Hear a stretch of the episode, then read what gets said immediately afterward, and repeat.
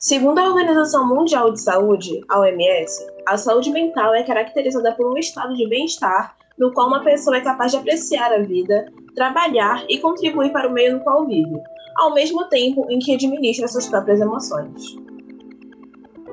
Em outras palavras, isso significa ser capaz de lidar tanto com sentimentos positivos, alegria, amor e coragem, quanto com os negativos, tristeza, ciúmes e frustrações.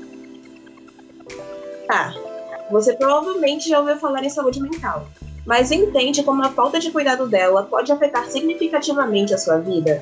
E quais as consequências disso? E como o momento atual de pandemia traz mais riscos? Não sabe? Então vem com a gente que tá na hora de saber ciência.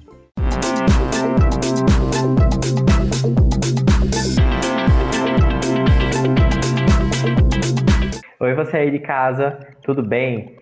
Eu me chamo Leônidas Carvalho e te convido para ficar conosco no nono episódio do Saber Ciência. Oi, oi, gente. Eu sou a Imera Araújo. Isolamento social, readequação a uma nova rotina, pandemia. Pois é, 2020 não está sendo fácil. Já no início do ano, fomos surpreendidos com a chegada do coronavírus, que é uma doença que afeta o sistema respiratório humano. Desde então, tem sido um turbilhão de sensações, que inclui o medo de adoecer, ou de ver algum ente querido adoecer, a preocupação de sair de casa, a frustração de cancelar compromissos agendados anteriormente e a incerteza de quando tudo isso vai passar. No episódio de hoje, nós vamos compreender como todas essas mudanças afetam a saúde mental da população do planeta inteiro e a como lidar com ela. Então, vem com a gente.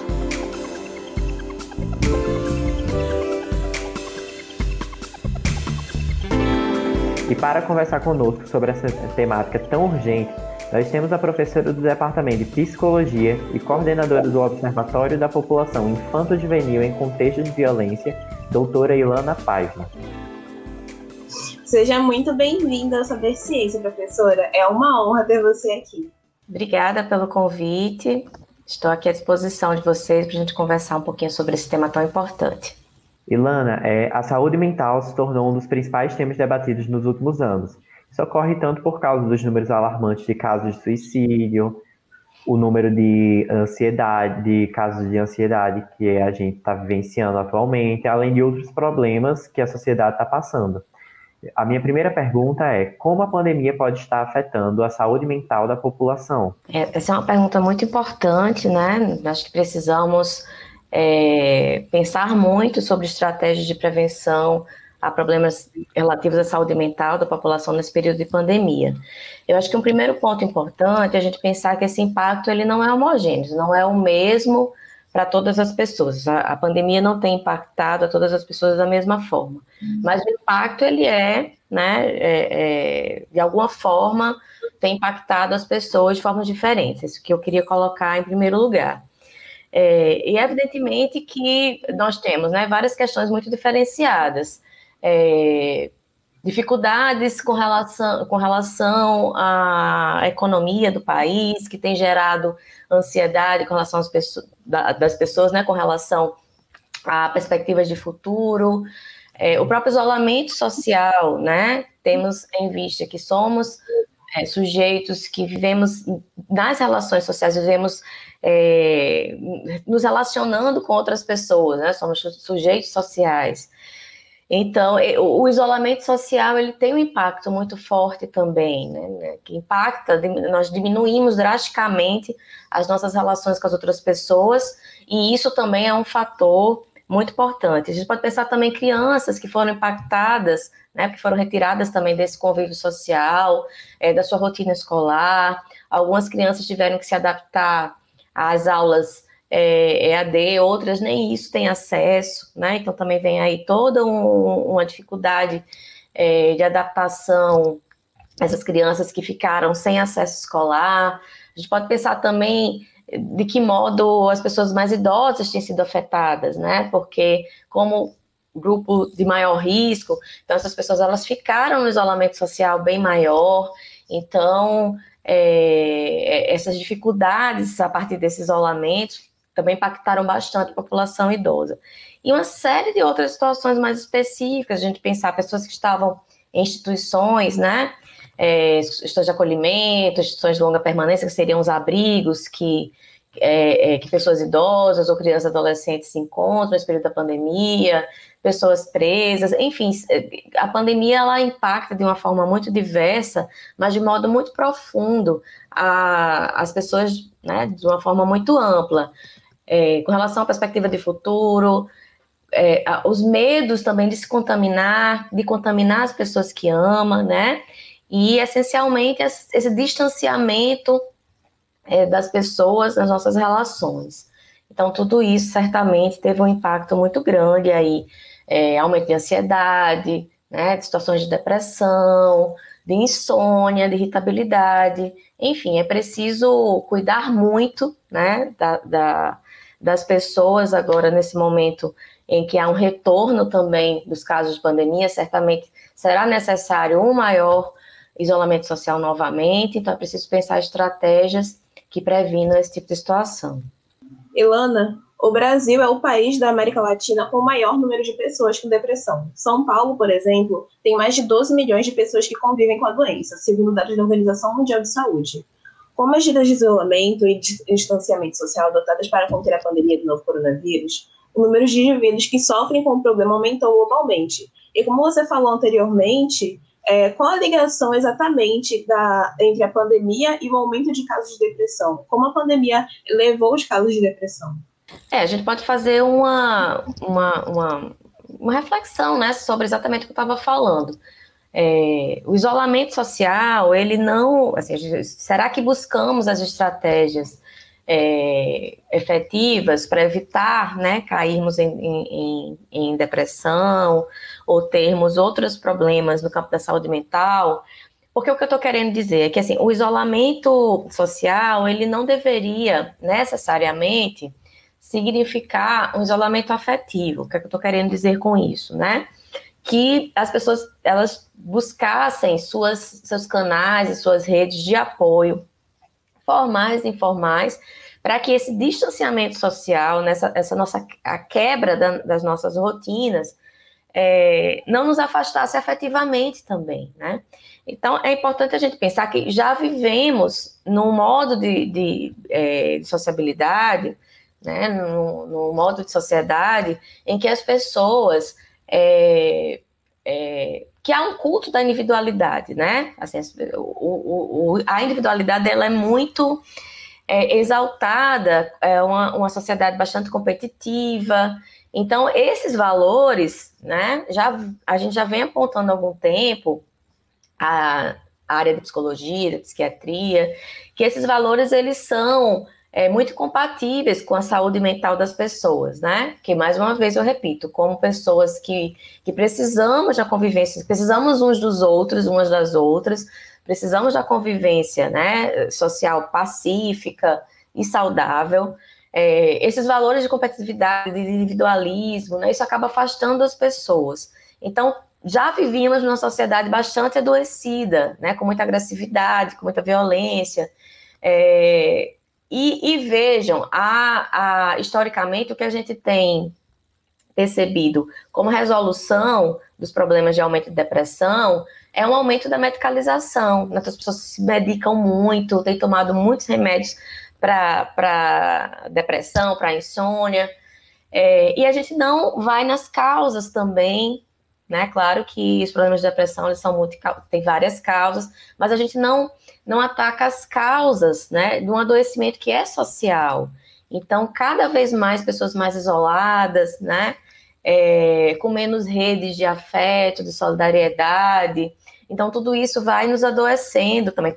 A, a falta de perspectiva, né, os discursos de ódio que também fazem com que muitas pessoas é, não se sintam bem nesse tipo de sociedade. Então, são muitas causas que fazem com que esse quadro, esses quadros de depressão, de ansiedade, eles aumentem. E aí eu acho que o que é importante a gente pensar é que, como estratégia né, de prevenção é, desses, desses quadros, está justamente os laços de solidariedade, o, o reforço nos laços comunitários. E aí, evidentemente, que quando vem a pandemia, há esse distanciamento social que dificulta, né? E aí eu, eu mencionei que o impacto não é o mesmo para todas as pessoas, a gente tem que considerar as desigualdades muito grandes que vivemos no nosso país. Mas é, esse distanciamento social, para que ele tenha um impacto menor né, na nossa saúde mental, porque impactar, é, a pandemia vai impactar porque há muita mudança, né? E há muitos fatores é, estressantes quando a pandemia ela chega nas nossas vidas. Mas para que esse impacto ele seja minimizado, né, é preciso fortalecer os nossos laços, nossos laços de solidariedade, nossos laços comunitários. A gente precisa se sentir pertencendo, né, pertencendo a uma sociedade em que as pessoas elas, é, é, elas é, tentam passar juntas né, pelos processos de crise. Então, quanto mais esse distanciamento social significar um isolamento afetivo, né, aí mais difícil para a gente enfrentar esses desafios que se, se colocaram uh, para todas as pessoas com a pandemia. Ilana, é, a dinâmica das aulas remotas está levando os estudantes a se sentirem cada vez mais desmotivados e ansiosos com o passar do tempo. De acordo com dados do Instituto Datafolha, o percentual de alunos sem motivação para estudar saiu de 46% em maio e chegou a 54% em setembro mais tarefas de casa vão chegando e a motivação diminuindo. Isso no decorrer das semanas, a cada semana que, que isso passa, acaba aumentando. Quais são os perigos que essa situação pode trazer? Olha, a questão do ensino remoto, né, na verdade, ele tem, é, uma, é super complexo, traz uma série de questões para a gente pensar, para a gente conversar. É, certamente nós estamos agora num momento de muito cansaço, né? Acho que tanto os professores quanto os alunos se encontram muito esgotados de um ano que foi muito imprevisível, onde não se tinha certeza de nada, né? Onde rapidamente as pessoas tiveram que pensar em estratégias para que o processo educacional ele, ele tivesse é, menos perdas, né? Porque perdas se deram então, evidentemente que entra uma série de questões aí. O cansa, você está o tempo inteiro, isso já foi muito falado né, durante a pandemia, você está o tempo inteiro diante de uma tela, né? É, é algo que desgastou a todas e todos nós, tanto professores como alunos. É, e aí, certamente, houve um, um prejuízo, né? Da atenção, é, da disponibilidade de estar presente, de de fazer um, um, um, de participar de um processo de aprendizagem mais participativo, enfim, tudo isso ficou bastante prejudicado. E, e a gente imagina que, é, especialmente eu que sou da área de humanas, né, que a, a atividade presencial, é, a troca, né, a circulação do saber, tudo isso é muito dificultado para esse formato remoto. Então, fizemos o que foi possível esse ano, né? mas é preciso pensar como isso impactou, que, que déficit tivemos nesse período. Eu acho que é muito importante a gente conversar né, sobre esse processo. Alunos com alunos, professores com professores, alunos com professores, alunos e professores com a instituição, porque eu acho que, assim, no meu ponto de vista, no meu ponto de vista, é muito mais importante agora do que a gente pensar se demos conta de, de, de um planejamento conteudista, né? Ah, se todo esse, esse conteúdo aqui foi, foi é, cumprido ou não foi cumprido, é muito mais importante do que pensar como já vimos, né, como sociedade, uma sociedade muito produtivista também, que muitas vezes passava por cima de muitas questões de saúde mental, pensando nesse produtivismo. Então, acho que é um momento de, de recuar e de, de dialogar né, profundamente sobre essas questões. Algumas já estavam presentes na sociedade, outras foram intensificadas com a pandemia, e outras são completamente novas que a gente precisa se debruçar, discutir e conversar sobre elas. Né? Mas certamente foi um período extremamente extenuante. É, e, evidentemente, a maior preocupação é a gente é, é, não criar mais um fosso de desigualdade educacional porque muitas pessoas têm muito, muita dificuldade de acessar a internet, né? Então, isso também não pode ser um, um, um, divisor a mais dentro do processo educacional. Então, tudo isso precisa ser pensado, conversado, refletido, para que a gente possa pensar como é que vai ser o próximo ano. É, Ilana, assim como você acabou de falar, né, a, situa a nossa situação no geral mudou. A gente teve que se readequar a uma nova rotina, o que não é fácil. Mas como esse novo estilo de vida afeta a nossa mente? Quero dizer, as pessoas que estão tendo acesso à internet, que estão trabalhando via internet, fez com que a internet virasse a, a ponte principal de convívio com as pessoas ao nosso redor. Como é que isso está afetando a gente como ser humano? Ah, tinha uma pergunta complexa, né? Acho que a gente precisa fazer muita, muita pesquisa ainda sobre o impacto de um ano inteiro remoto para as pessoas, especialmente para a juventude, né? Que foi professores e, e, e estudantes que tiveram. Muita gente teve trabalho remoto também, evidentemente, mas assim, o tempo é, na frente da tela do computador, né, nesse processo educacional, foi algo bastante extenuante. É, a gente já, já tinha, nós já tínhamos algumas pesquisas realizadas sobre o impacto dessas novas tecnologias para crianças e adolescentes, né? É, como isso, inclusive, poderia é, dificultar a, a, a, sociabilidade, as relações sociais de crianças e adolescentes. Enfim, e agora todas e todos nós estamos né, vivendo essa, essa virtualidade de uma forma muito intensa. Então, assim, enquanto for medida de prevenção, é, o distanciamento social, né, acho que a primeira coisa é pensar na saúde de todas as pessoas, né, na, nos riscos à saúde que, que temos. Então, muita gente já está cansada, já está né, é, é, querendo voltar à vida normal, entre mil aspas, que a gente também poderia discutir que normalidade era que tínhamos antes da pandemia, mas enfim, queremos voltar às nossas rotinas. E agora nós estamos assistindo, como todos sabemos, uma segunda onda que vem aí, né, já, já bastante forte, e precisamos nos resguardar, resguardar e ter cuidado. Então, eu vou reiterar né, o que eu falei inicialmente. A gente ainda precisa do distanciamento social, então precisa aguentar um pouco mais é, essa virtualidade, esse excesso de virtualidade, é, mas pensando que, que a gente não deixe de acessar os nossos canais de apoio, né? Seja família, amigos, é, professores, é, serviços que estão à disposição, né? Então, não, não, não ficar sozinhas com as dificuldades que essa pandemia tem nos trazido, né? É, se está tendo crise de ansiedade, crise depressiva, irritabilidade, tudo isso, é, é, insônia, não são, são fatores que muitas pessoas têm relatado que tem tido nesse momento, nesse momento de pandemia. Então, se a gente não está conseguindo criar nossas estratégias, né, sozinhas, é preciso buscar esses canais de apoio. Então, isso é uma, uma questão importante. É, e acompanhar também, né, aí é mais a médio e longo prazo, o que esses efeitos causaram a todos nós. Agora, algo que eu acho extremamente importante é algo que já fica bem, bem evidente, né? É que precisamos estar próximos uns dos outros. Então, esse período de distanciamento social mostra que é, a virtualidade ela não nos é suficiente, né? A gente precisa estar junto, a gente precisa dos nossos laços é, é, comunitários, né? Então, isso é muito importante. Então, terminando o período de risco da pandemia, né, é preciso que a gente reconstrua ainda com mais força os nossos laços, os nossos canais de apoio, né, para que a gente quebre, é, quando for possível, distanciamento social, mas que a gente quebre também isolamentos afetivos, né, que esse tipo de sociedade acaba construindo. Ilana, é, infelizmente, né, até agora tivemos mais de 169 mil mortes causadas pelo coronavírus só aqui no Brasil, desde até ontem, foi contado até ontem. E todas essas pessoas foram entes queridos, amigos e pessoas especiais para alguém. Então o luto também é algo pelo qual estamos passando. Mas como lidar?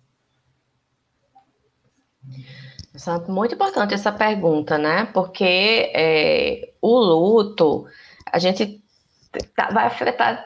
Nós vivemos um. As pessoas têm vivido um luto individual, né, pelas suas perdas de entes queridos, é, e temos também vivenciado um luto coletivo, né, que é esse sentimento de que é, 160 mil brasileiros e brasileiras né, perderam suas vidas numa pandemia bastante brutal, é, com ações pouquíssimo efetivas de combate, né? Isso também no, no, nos causa indignação e, e, revolta, um processo de comunicação entre é, aqueles que deveriam passar informações é, de uma forma bastante confusa, com, com mensagens contraditórias, né, que deixou muitas pessoas atônitas com relação a isso. É, temos muitos lutos aí pelos quais passar, né? E aí eu acho que é, no, que se, no que se refere a esse luto coletivo, é muito importante que, mais uma vez, eu vou repetir, que, que pensemos estratégias coletivas para lidar com esse luto coletivo, né? É, porque esse sofrimento, quanto que, que, que, as pessoas começam a desenvolver, esse sofrimento psicológico, né, a partir dessas, dessas situações é, sociais, elas começam a ficar muito mais difíceis quando carregamos essas questões mais sozinhas e sozinhos diante de é, crises como a do, da pandemia do novo coronavírus. Então, só para a gente é, é, reforçar, é preciso pensar estratégias coletivas, né? Sentar juntos, é, buscar redes de apoio para poder lidar com esse luto coletivo que estamos vivenciando. Evidentemente que aquelas pessoas que é, não estão conseguindo lidar né, com esse luto é, de perda de entes queridos, é, que precise, que sinta necessidade de buscar ajuda, é muito importante que o faça, né? Que temos serviços de psicologia na universidade, temos o CEPA, é, temos unidades de saúde que contam com serviços também de atenção psicológica, temos a rede de atenção psicossocial na cidade também, que podem ser buscados serviços para fornecer esse apoio. Né? Então, é muito importante que, se eu não estou conseguindo dar, dar conta sozinha e já esgotei ali as minhas redes de apoio, que eu possa buscar ajuda profissional, né? E como sociedade, acredito que precisamos discutir muito sobre esse luto, é, é, é, preservar né, a memória dessas pessoas que perderam suas vidas, não deixar que elas caiam no esquecimento, é uma forma também de lidar com o luto. É, e conversando muito né, sobre tudo isso, como sociedade, em grupos, em conjunto, nas nossas redes, para que as estratégias elas, elas, também possam ser coletivas, né, de lidar com todas essas perdas e todas essas dificuldades. Me preocupa particularmente por trabalhar com crianças e adolescentes, é, também chegar muito junto de crianças e adolescentes, né, porque muitas crianças também perderam suas figuras de cuidado ou de afeto nesse processo, né? Então, ficar muito atenta aí a esse luto também destas crianças, né? É, conversar, também acessar as redes, para que essas crianças possam falar sobre essas perdas. Então, acho que são muitos os desafios aí diante desses lutos, né? E é preciso estar bem atenta às pessoas que estão à nossa volta, é, especialmente crianças e adolescentes também. Tá?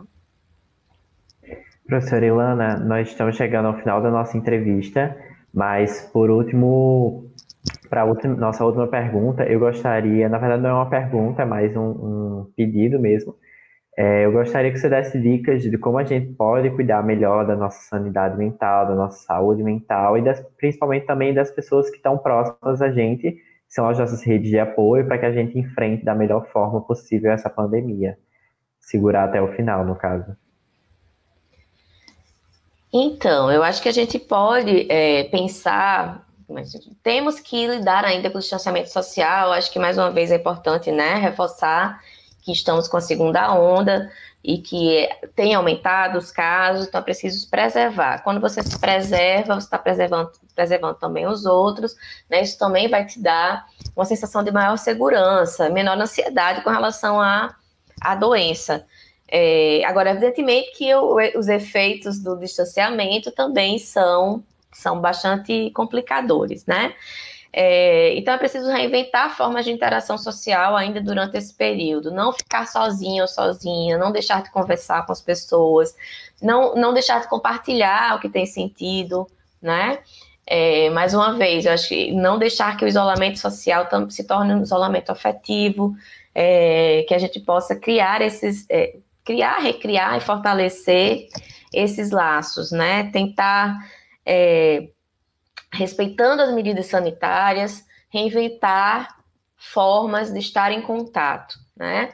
Isso de uma forma mais coletiva. É, de uma forma mais, individual também buscar é, formas de, de, de bem-estar Isso foi muito dito também no início da pandemia e não há uma fórmula que a gente possa dar, porque o que pode funcionar para mim não pode funcionar para você, né, ou para a Aimee. Mas buscar formas é, em que você sinta mais bem-estar, né? Então, a, agora que, que, precisaremos retomar os cuidados, redobrar os cuidados com distanciamento social, o que é que na minha rotina eu posso ir constituindo que me faz bem, que me dá uma sensação de bem-estar, né? E encontrando isso nesse momento mais complicado em que as interações vão estar mais limitadas. É, e também reinventar as formas aí de interação social enquanto esse momento não termina, né? Então é isso, muito cuidado, é, muita tentativa de serenidade, é, muito compartilhamento, né?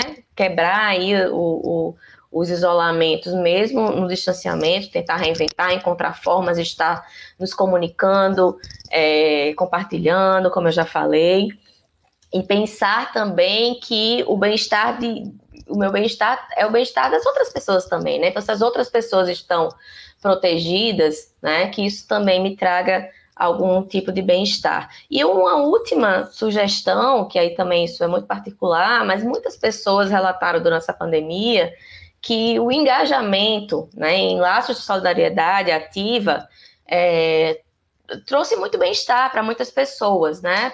Tirou, tirou muita gente dessa sensação de isolamento afetivo.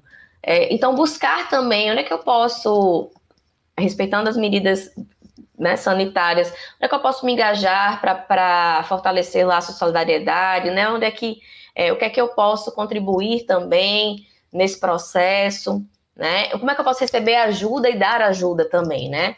Nesse processo, eu acho que é bastante importante. E por último, eu acho que faz muito bem a saúde mental de todas e todos ficar, ficar muito atento aos nossos direitos, né? Então, tá sempre cobrando é, o acesso aos serviços de saúde, né, o nosso direito a ter aí um planejamento de vacinação da população, enfim, acompanhar esses processos de forma participativa, porque diz respeito a todas e todos nós. Né? Acho que é um pouquinho disso.